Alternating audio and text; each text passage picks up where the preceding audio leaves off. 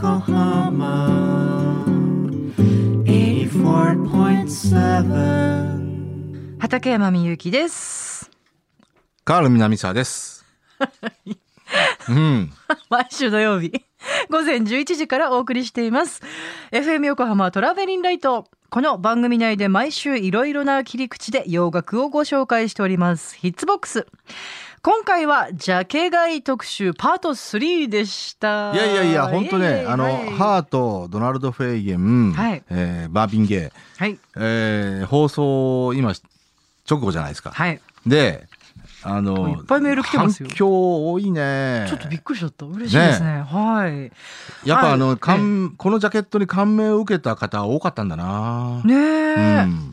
これちょっと後でゆっくりご紹介させていただきたいと思いますよ。はい、はいということでこの特集をお送りした後放送で語りきれなかったことをコーナーコメンテーターカール南沢さんにたっぷり語っていただきます。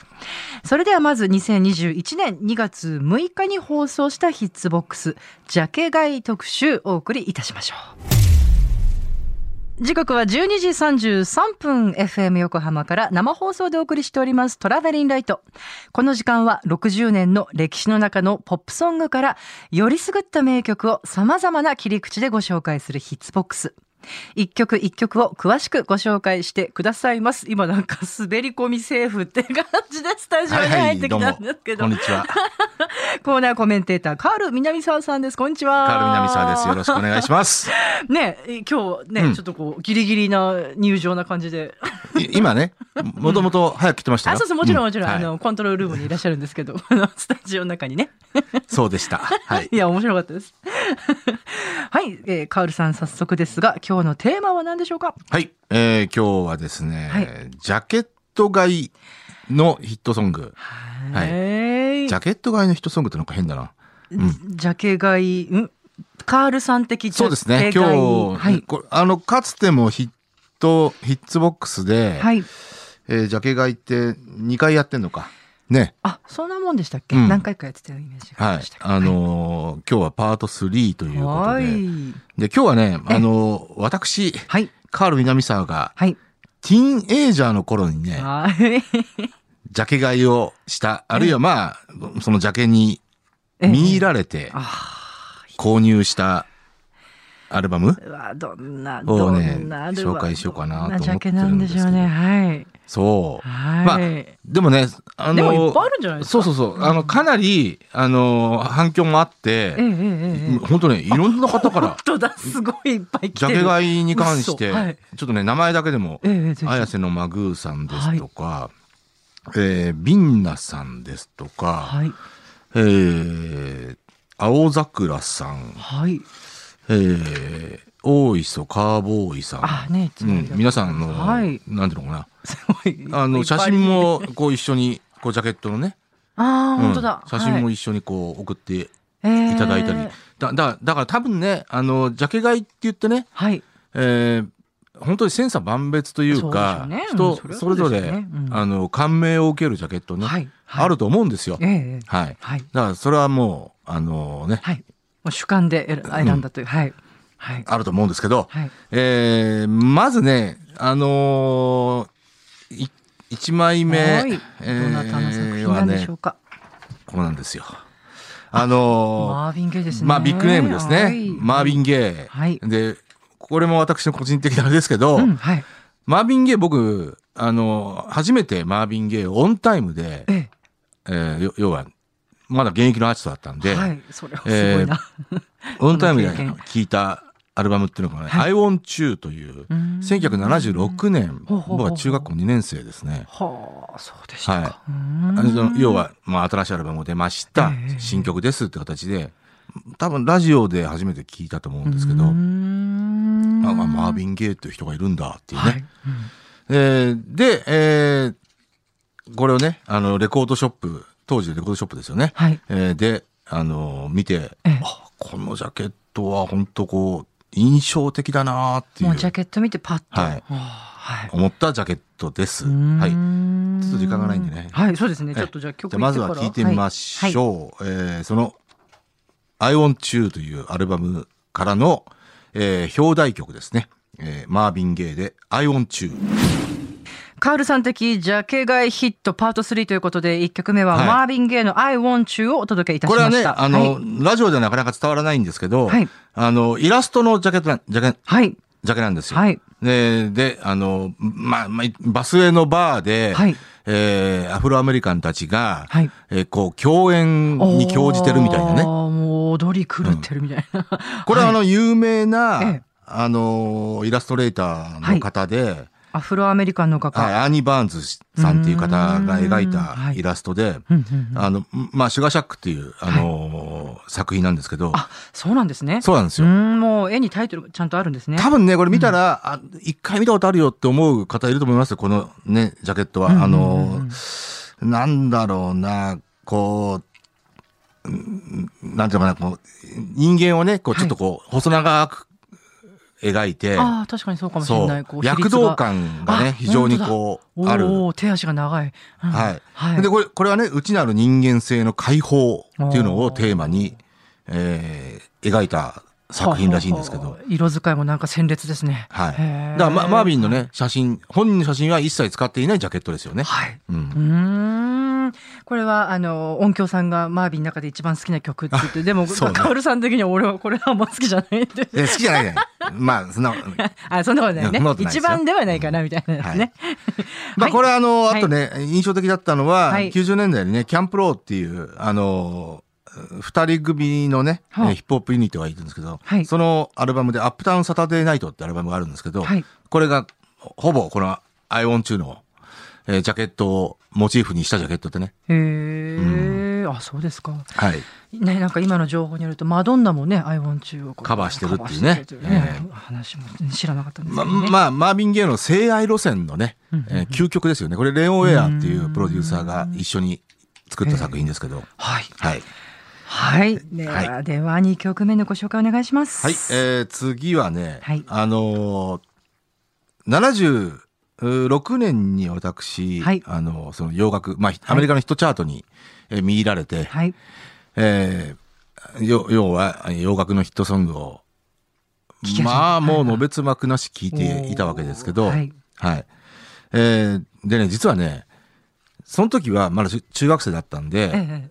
輸入版の存在知らなかったんですよ。ああ、そうですか。そうだから、はいあの、手に入れるには、日本版でリリースされたものを普通にしレコードショップで買う。しかないなっていうでね、えっとね、2年後ぐらいだったかな、高校生入ったぐらいの時に輸入版の存在を知って、えええーまあ言ってみればこ国内版よりもはい安いわけですよ。うんうんうん、そうですね。うんはい。で、買えるって、おおと思ってね、ええその時には初めて買ったはい。アルバムっていうのが、えええーハートのあ、そうなんだ。ドリームボートアニーっていう。あはあ。それは。い。要は要はその時点ではもう給付でしたけど、うんうん。うんやっぱり76年に、はいそのあの流行ってる頃には聴いていた、あの曲だったんですよ。はい。うーんで、これが、えええー要はハートの二人のね、はいウィルソン姉妹、はいアン・ウィルソンと ナンシー・ウィルソン。アンとナンシーのはいえーが二人こう、ええドーンとこう、あの写真に美しい肩の上から、はい。あの、写ってる写真で、はい。美しい二人がね、もうノックアウトされちゃったんですね。ノックアウトされてね、これ、これもちょっとこのお話も面白いんで、じゃあちょっと曲の後にまた。はい、じゃあ。はい、えーということで。で、聴いていただきましょう。はいハートでマジックマン。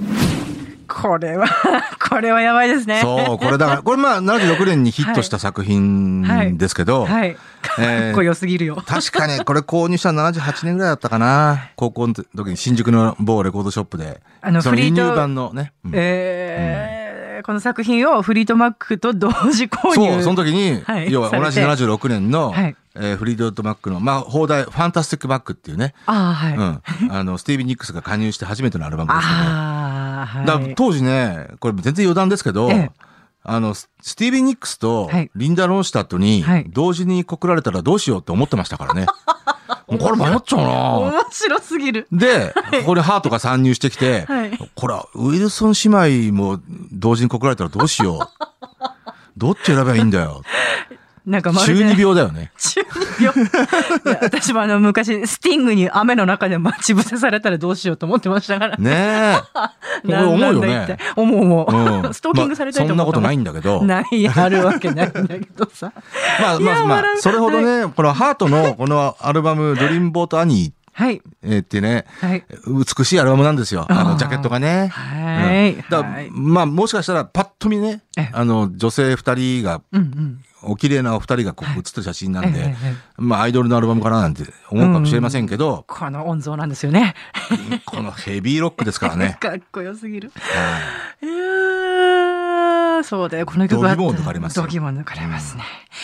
はい。いやいや、ちょっとこのハートの話は尽きないんですけど、次の曲の、はい、最後の曲のご紹介お願いしまはいす。。えーこれもね、はいえー80年代に突入して、はい。えー間もなくの頃ですけど、はい。えーそう、私が二十歳になるかならないかぐらいのお時、ーえーに、えーリリースされたアルバムで、はい。えーその前にね、えー直近のアルバムとして、エイジャっていうアルバム、えーはいそしてガウチョというね、はい名作を送り出していたスティーリー・ダン。はいえーそのスティーリー・ダンの、えーまあ、創始、創設メンバーでもありますし、はいその時まだスティーリー・ダンに残っていたメンバーですよね。はいえーの一人、えードナルド・フェイゲはい。ンの初アルバム。ナイトフライですね。はい、ソロね、はいはいナイトフライ。はい。えーこのアルバム、ここれはね、もう本当まあもちろんサウンドも素晴らしいんですけど、あの、ジャケットを見てね、もうなんていいジャケットなんだろうと本当思って。もう本当にアイコンですよね。なるほどあのドナルド・フェイゲ本人が、ええ。えーね右手だったか左手だったか忘れましたけど、あのタバコえー右手だったかな、タバコをえー手にこう、火のついたタバコをね。はい。右手にね、タバコをこう、はい。2本指で持ってて、えええーで、ターンテーブルがあって、はい。目の前にね、ええで、レコードが回ってるんですけど、はい灰皿があって、え要は60年代ぐらいの、50年代ぐらいかな、うんえーラジオ DJ なんですよね。ね。はい。うんはい。で、あの、白いシャツにネクタイしてかっこいいんだよね。いねスタイリッシュでね。そうですね。うん。はいでも、あれ真似しましたもん。ああ、ど どういうふうに、あの、スタイルですか？ファッションとかファッションね。うんいやいや、そうでしょうね。うんうんうん。私、あれも本人なのかな？ずっとどうなのかなと分からなかったんですけど、本人なんですね。そう。そうなんですね。だまあ、なんていいうかこう、レトロクールな感じね。ニヒルナルシズムみたいな。うん、まあ、うんそういう面もあるかもしれないですけど。文句なしにかっこよかったですね。はいえーで、えまあ、このアルバムからはね、IGY という曲がヒットしてますはい。が、はい。えーこれ確かに一度かけたんですよ。うんうん、うんそうですね。えーなんでね、その次のシングルとして、はいえーヒットした作品を聴いていただきましょう。はいえードナルド・フェイゲンで、ニュー・フロンティア。さあ、いかがでしたでしょうか？ねはいはい。あのね、まずね、ええあの、マービン・ゲイなんですけど、はいえーここれがなかなかね、放送で、あのーあの時間内では語りきれなかったんですが、そうですよね。そうなかこう、絵のことを喋るのって難しいですよね。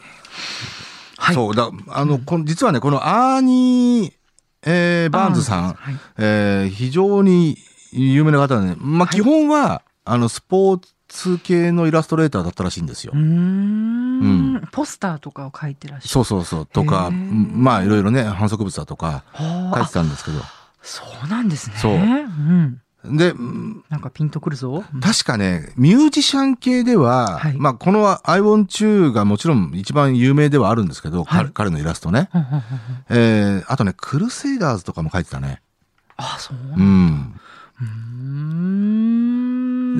で、あの、全部特徴的な、あの、ええちょっと細長く、はいはい。あの、人物を描いて、バランスがね。そう。はい、で、本当に、大体がね、躍動感があるんですよ。で、あの、奥底に、あの、流れてるのは、えー要はアフロ、アフロアメリカンのプライドうんうんうんうんうん。ですよね。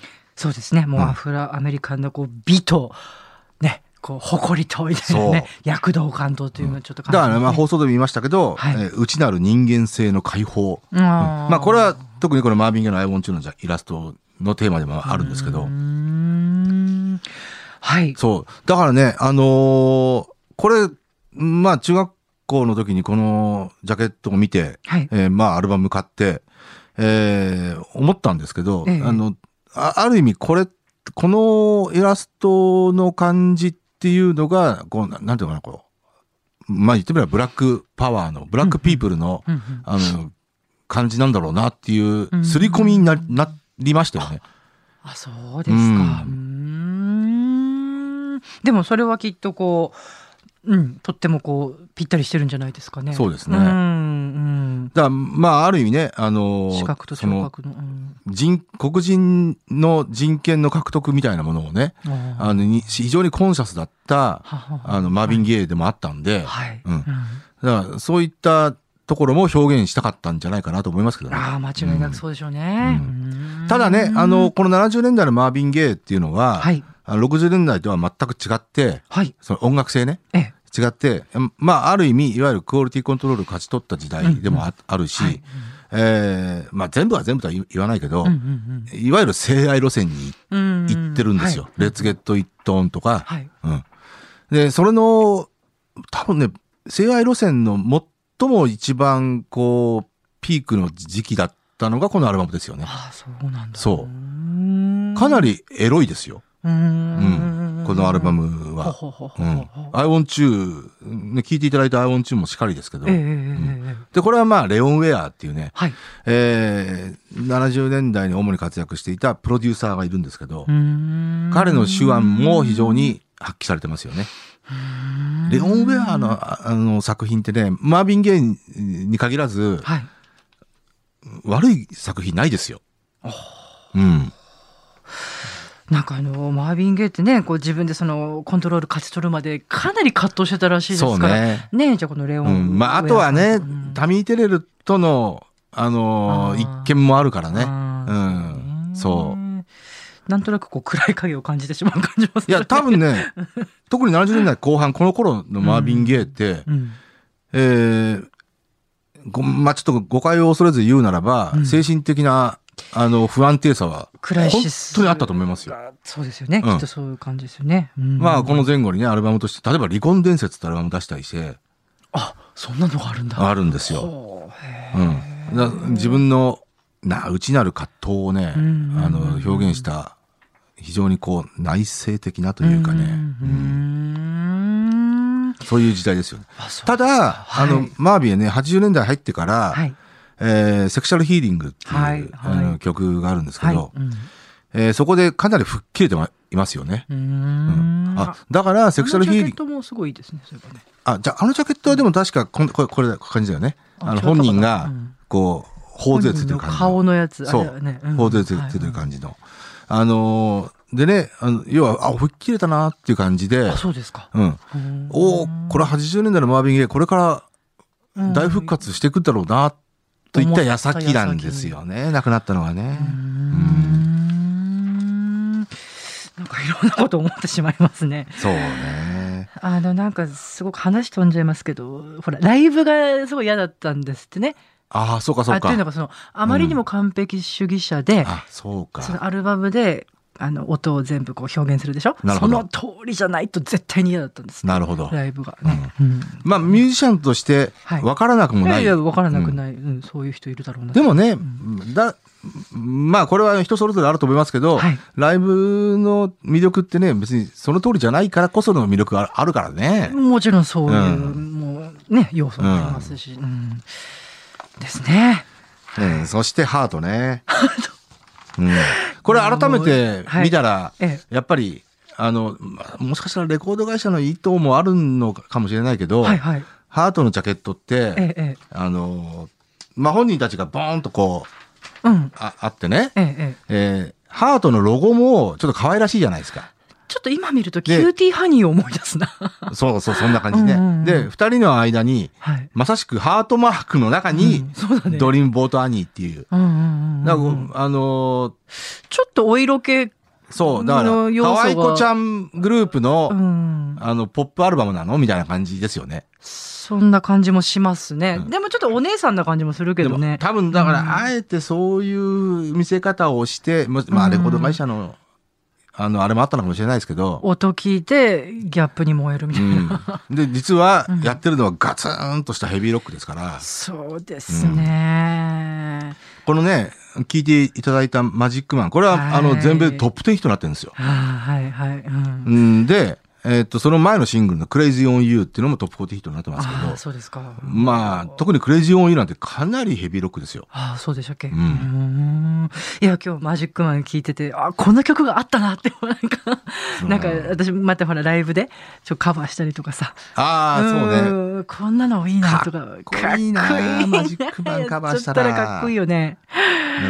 うん。まあ、これがデビューアルバムですけどね。ハートのああ、そうですね。はい。はい。はい。であの、もう一枚ね、あの、二、人がバーンと前面に押し出したアルバムっていうのは、この次のアルバムの、はい。リトルクイーンってアルバムがあるんですけど、はい。はい。これは二人が、えっ、と、あ、太もも以上上にが映ってんのかな？あ別に太もも出してないけどね。そうですね。これほら、ファーストアルバムは、あ顔のアップだけど、うんセカンドは体も映ってるんですよ。ああ、そうですか。うん。でちょっとこう、中世風の衣装を着たような感じの。へえ。なリトルクイーンっていうね。あ、はいタイトルにタイトルなんだけど、内容は、もう第一弾シングルのバラクーダ聞けばわかりますけど、ああ、バラクダが入ってる。もう、でんでけでんでけでんでけでんでけですよ。もうかっこいい、そっか。はい、ハードロックですよね。あそりゃまあ中学生の男の子はねノックアウトされ小学生のされますねだけじゃないと思いますけどだからね、あの、ジャケットで、このジャケットって意味えー切り口で言うと、はい。えーと76年の、はい。えーリンダ・ローシュタットのはい。風にさらさらわれた恋、はあ。えー、ヘイスン・ダウン・ザ・ウィンドってアルバムがあるんですけど、あー美しいこれに見入られたわけですよ。見入られたってことがぴったりですね、で、なおかつ、はい。同じ時期はい。に出たフリートウッド・マックの、えーまさしくフリートウッド・マックってアルバムがあるんですけど、はい。はい。スティービー・ニックスが初めて、はい。えーこれも、えースティービー・ニックスが、はい。とメンバーの男性が、ええ。ー二人写ってるジャケットなんですよ。うんうんうん。あれも幻想的なジャケット。常にアーティスティックなジャケットですよ。そうですねはい。はい。うんはいうん。えーで、この76年、中学校2年の私は、うん。なんて美しいんだと。いや思うと思うよ、うん。特にヘイスン・ダウン・ザ・ウィンドなんていうのは、うん胸のポチまでちょっと映ってるん そうだそうだ。刺激が強いですね。参ったうんで。で、もう、この時もう、スティービー、二人とも可愛いじゃないですか。そうなんだよね。そうちょっとん語弊を小小悪魔風っていうかさ。恐れず言うならば可愛いんですようん、うんわかるわかる。うん。そうそう、小悪魔風なね特にスティーブ・ニックスそうんな感じ。本当に妄想してましたもん。いや、リンダ・ロンスタットとスティービー・ニックスに同時に告られたら、俺はどっち選べばいいんだよな。やっぱリンダかなとかね。カールさんのこの、すごいこう無防備で赤裸々なこう告白がね。で、そんなことを思ってるうちに、ハートのこのアルバムが出て、これにウィルソン姉妹が入ってきたらさらに困っちゃうよな。参入ね。そう。参入されたら困っちゃうね。困っちゃうよな。そんなことを妄想していた中学3年生だったんですね。。ただね、もういろいろ思ってましたよ。あ、いウィルソン姉妹でも気が強そうだよな、とかね。そう、でも別に、からなんだっていうわけじゃないんだけど、もうね。僕はアン・ウィルソン派だったんですけどね。うん、そうなんですね。はいうん別に、どうでもいい情報ですけど。いや、まあ、楽しいですね、それ。しかし、ほら、だって、日本のアイドルたちもね、もうの、う大好きだし、もう楽しいことばっかりじゃないですか。そうですねう。ん、本当に。もうね、どんな勢いで、どんなね、こう、目力でもって私に語りかけてるかね、これ本当にお届けしたいんですけどね、ほん、すごいから、この気迫、カールさんの方、どんなにスティービー・ニックスが可愛いかとかね、リンダが、すごいんだから、本当に。はい。あとね、補足するならば、ハートに関して、はい。あのーさ、最初のアルバム2枚は先ほど言った通り、このウィルソン姉妹がはい。ドーンと前面に押し出してるんですけど、ええ次のアルバムからね、かなりアーティスティックな写真になってるんですよ。あイラストとか写真とか。マガジンっていうアルバムだとか、はい。えードッグバタフライっていうアルバムだとか、うんうん非常に幻想的な、あのーアーティスティックなジャケットになってますよ。うんだからこれもある意味、あの、ジャケ買い対象になる。あ、そうですか。うん。へえ。なんかハートに関してあのメッセージとか来てなかったっけ？ハート、ハート。ハートのやつもあれかな？とりあえずいや来てたかな来てたかな？うん。ね、いろいろね、はいまメッセージいただいてちょっとまた後でねご紹介したいと思いますけれども。そうね。そしてドナルド・フェーゲン。ドナルド・フェーゲンこはい、そ、ドナルド・フェーゲンにいっぱいあ来てるなのたくさん来てますね。はいいただいてますしかも写真付きで来たりとかねえしてましたね。ちょっとそっち,、はい。そっちかな。イル・コンテロッソさんね、これをツイッターのアイコンにされてる方もへえ結構いらっしゃいますねねとかねうん。キッカさん、実家にナイトフライの CD あったな。かっこいいジャケ写なんですよね。神奈川区のケイちゃんさんは、うん、あ、あ、これだ。これがあれだ。アンとナンシーだ。背中合わせで左右別方向を向いたアンとナンシーが独特の色系。ね川田さんも、はい、ハートのことを書いてくださったんですね。はい、はい、こうやってですね、いろいろメッセージいただいておりますけれども、うんはい。うんまあこれでもね、あの、要はかっこいいジャケットっていう切り口ではい。紹介されるときに、まあ必ず紹介されるようなジャケットですよね。したくなりますよね、うんね。うん。いや、私本当長年ね、これはドはいナルド・フェーゲン本人なのかどうかって、あんまかわかんなくて、なんかモデルさんなのかなって思ってたんですよね。そう、またね、顔がハンサムだからね。ちょっとハンサムすぎるよね。うん、ハハンサム映してるよね。あ、まあそうなのかな。ううんん、うん、うん、うん、うんうん。はい、ねそうん、わかりますよ。これは本当にジャケ買いするのは。これは、あ。まあ、二十歳前後でこのあアうんルバムジャケット見せられた日には真似するよね。まあ特にこう男の人はね、こううんなりたいもんだみたいな妄想それこそ膨らませるんじゃないでしょうかね。うん。またこのレトロな感じがいいよね。いいし、うんこう、まあ、エレガントやね、このシャツのこうね、感じとかで、こね。の、うんあの、DJ、まあ、ラジオ DJ 風な感じですけど、うんはいこのマイクもね、ええ、ええ、えかっこいいよえ。ね。そうですね。うん。はい、そうですね。そしてターンンテーブルっていうね。いやー、完璧ですね。レコードターンテーブルっていう。はい。で、これねあ、これさ、うん、うんよく見るとさ、なんかジャケットが一枚写ってますね。これこれ。あよどいしょ。ナイトフライのジャケットに、ナイトフライのジャケットに、うんうんえー誰かのアルバムのジャケあットが。、これそうね。あ確かね、これジャズかなんかの名盤。当時60年代に出たジャズの名盤。ええ今初めて聞いた。だそれをだ多分かけてる体、そういうことか。多分ラジオでね、リクエストかなんかがあって、あじゃ本当にそういうあれなんだね。あ、じゃあ、ジョン・コルトレーンのアルバうんうんうんうんム、ジョン・コルトレーンがどうかってわかんないですけど、そういうストーリーのもとにこう作ってる写真っぽい。おそらくあそうですね。あるいは、うんまあ、そうだね。うんねだからやっぱりね、あのー多分、60年代のオールディーズっていうもの、やっぱりアメリカンポップの、はい。あの、良心が詰まってるじゃないですか。はい。うん。そ、そこに、こう、回帰しようよっていう意図もあるんじゃないかなと思いますけど、すごい納得します。うんグッディーズあ、 Oldies But Goodies。うん。うーん。いや、はい。なんか、はい。そう。いや、だだってね、もうはいスティーディー・ダンってもう、あの、まあもちろんね、その録音方法だとか、はいあの、莫大なお金をかけて録音するとか、そんなところに脚光を浴びてますけど、うんまあ究極のポップソングですからね。はい。で、さらにそこにレトロ感とかオールディーズ感っていうのを加えたのがドナルド・フェーゲンのファあの、ソロアルバムですからね。うーん。それでいてちゃんと、やっぱりね、80年代風なコンテンポラリーな感じはちゃんとありますけど、ありますね。80年代風うも。ん。うーん。いやーもうね、まあまあ、名盤中の名盤ですよね。はい。はい。いや、今日、ニューフロンティアも聞きましたけれども、はい。はい。すごい力持ってるなと思いました。ね。そうですね。まあ、あの、ドナルド・フェーゲンは、えーソロとしては、えーこの次のアルバムっていうのがね、93年に、カマキリアドっていうアルバムを出してますけど、はい。これもまた、まあ名盤ですけどね。はい。カはいマキリアド。はい。から車のハンドルのジャケ,、はいジャケットですけどね。はい、はいそうですね。そっか、10年後に次のアルバムをリリースしたとか、そうですね。およそ10年後に。はい。はい。いやー、カールさん的ジャケ買い、はい、ですね。特集ということで。でも大抵ね、はい。これぶっちゃけ言うとええ、あの僕ね、あんまりジャケ買いしたいんですよ。しない。うん。しない、しなかったんですよ。うんんううんうんうんあのどなたかもうんそんなこと書いてあったなんて、なんていうのかな、ジャケットとはい音楽性って、あの、意外に結びつかないんだよね。そういうパターンも多いですよね。ううんうんうんん。すっげえ美しい、こう、叙情的な、あの、ジャケットがあって、おおと思ったら、もうすっごいテクノのアルバムとか。ああるかなまあまあありますよね。うん。なんかね、ケイ君さん、ジャケ買いはしたことがないってね、うん。断言なさってて、それのね、気持ちはわかるんだよね。たった一曲でも好きな曲が入っていたら他の曲にも期待して買うことがあると。うん。うんうんうんうんうんそうですね。うんあと、あ、面白いのはね、例えば、はいあのー、何々、〇〇ジャケに外れなしっていう言い方よく言うんですよ。はあ例えば猫ジャケとか猫が写ってるさ。猫ジャケには外れないんですか？いやいや、これはもう、あの別に、ないことはない まあとしか言いようがないんだけど本、当にね、これ本当に。でもね、これ本当ね、いろいろありますよ。言われてるのは。は。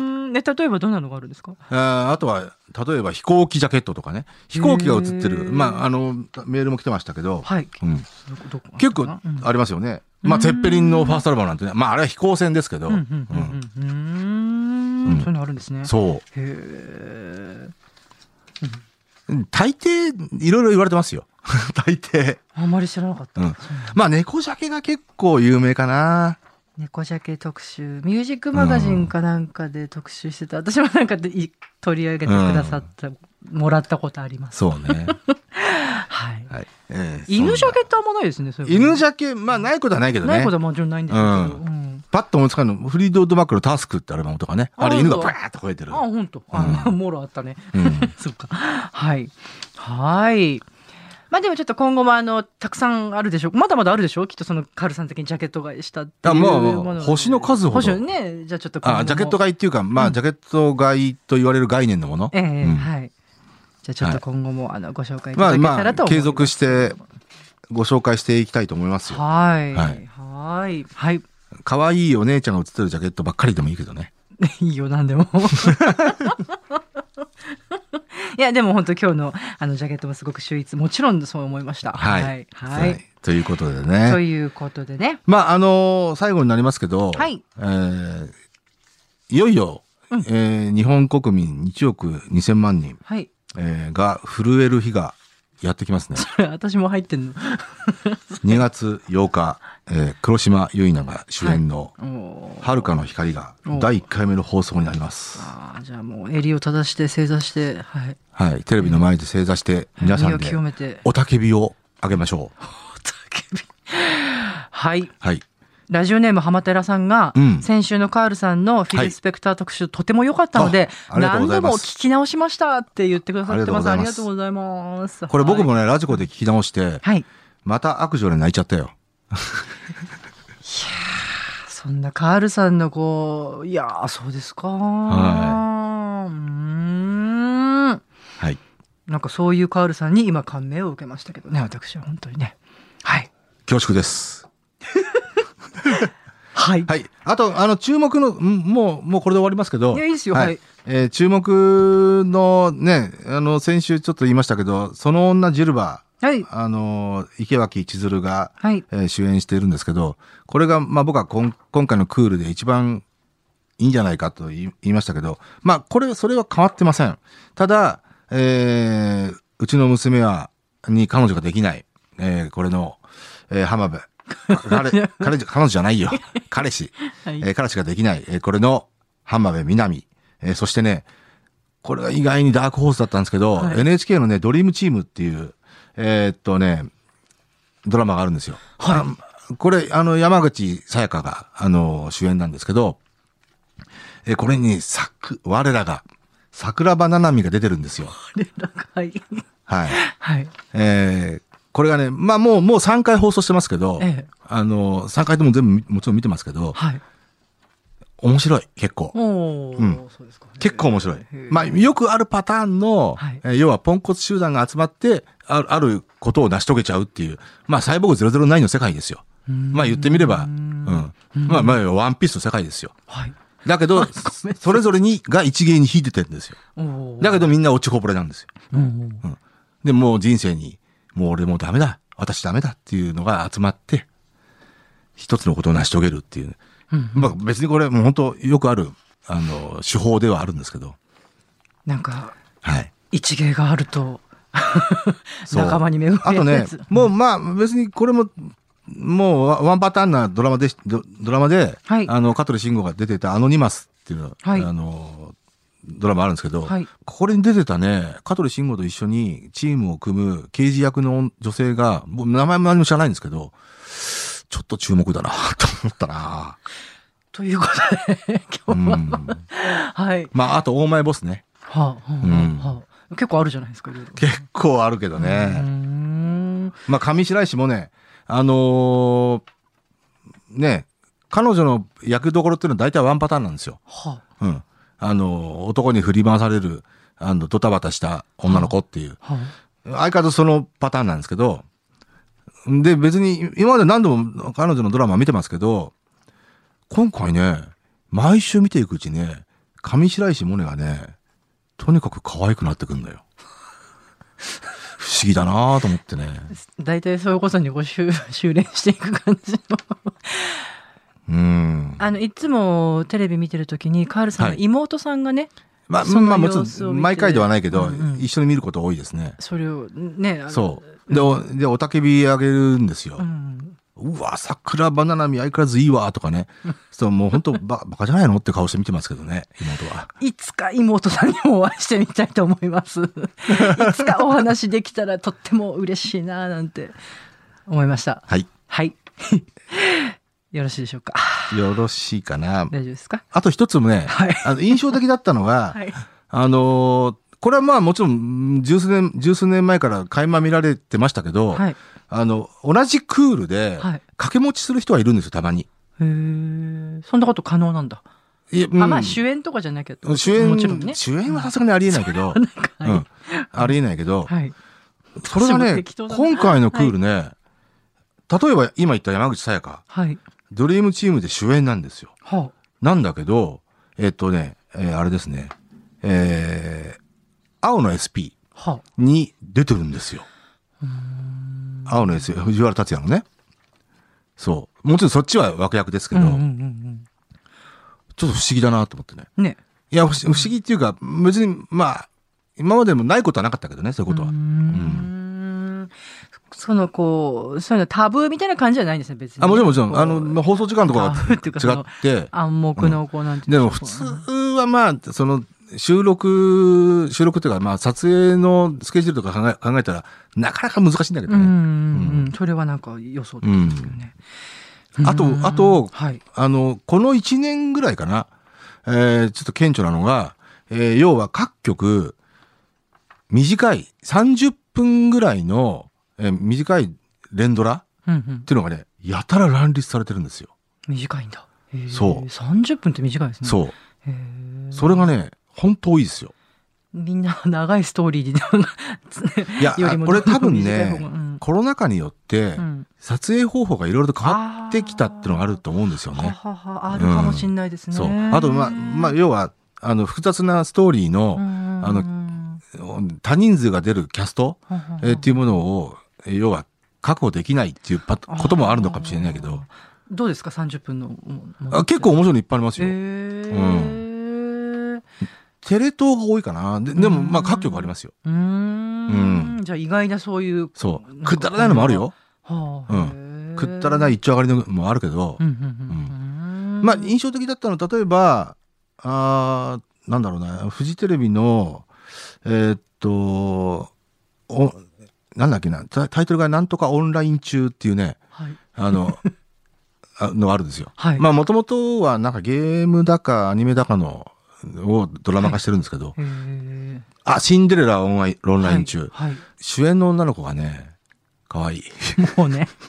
もう大体わかんもうね、顔つきが変わってくるんですよ、最後。まあ、そう来ちゃうんだろうなっていう、ね。見ていくうち、み毎週見ていくうちで可愛くなってる。もうね、これ一回ちょっと私、カールさんにこう、うん、映像撮って見せてあげたい、ご自身のその顔のこう変わりようがね。うん、本当に。ただね、あの、その30分ドラマね、それぞれ、あの、結構、あの、熱量があるドラマがあって、あの、商品、要はほら、小さな品はい、のこと。はいはいはい、傑作ではないんだけど、ちょっとした商品、風情のものが多いんですよ。いい。ですか、好ましい感じで。うん。はいうそういう意味ではうんあの、桜井日奈子っているじゃないですか。あの、わかんないです。エネオスの、エネオスじゃなかったかな。あの、コスモか。はあコスモの CM で出てる。はい、全然知らなくてすいません。あの、まあまあまあ、女優さんなんですけど、はい。うんその子がね、去年の夏クールだったかな。はあの、30分のドラマに出てたんですけど、あの、全8話か9話ぐらい、はい。風呂ガールっていうね、はあの、毎週、あの、お風呂に入って自分の悩みを解決していくっていう、なんか、なんていうか、でも結構トライアルなドラマですけど、これね、桜ひな子って別にうん好きでも嫌いでもなかったんだけど、それを見ていくうちにね、桜ひな子いいわって、ほんとね。うん。ここにエフェエフエフェクトかけてほしいですね。ああ、これはい止まんないわ。はい、ちょっと喋ろうと思ったのに。はい。はいまあ、まあ、結論としては、はい。2月8日に始まる、はい。えー、遥かの光。はい。これが、まあ、大注目ですね。注目ということで、はい。じゃあ。今年一番の注目じゃないですか？ちょっと来週もね、はいじゃあこのお話がどうなってるかに期待して、はい。FM 横浜から毎週土曜日午前11時から放送しております。トラベリンライトで、え曲も合わせて聞きたいという方はぜひ。このエピソードの説明欄にラジコのリンクがあるので、そこから飛んでチェックしてみてください。ということで、畠山みゆきと、カール南沢でした。ありがとうございました。ありがとうございました。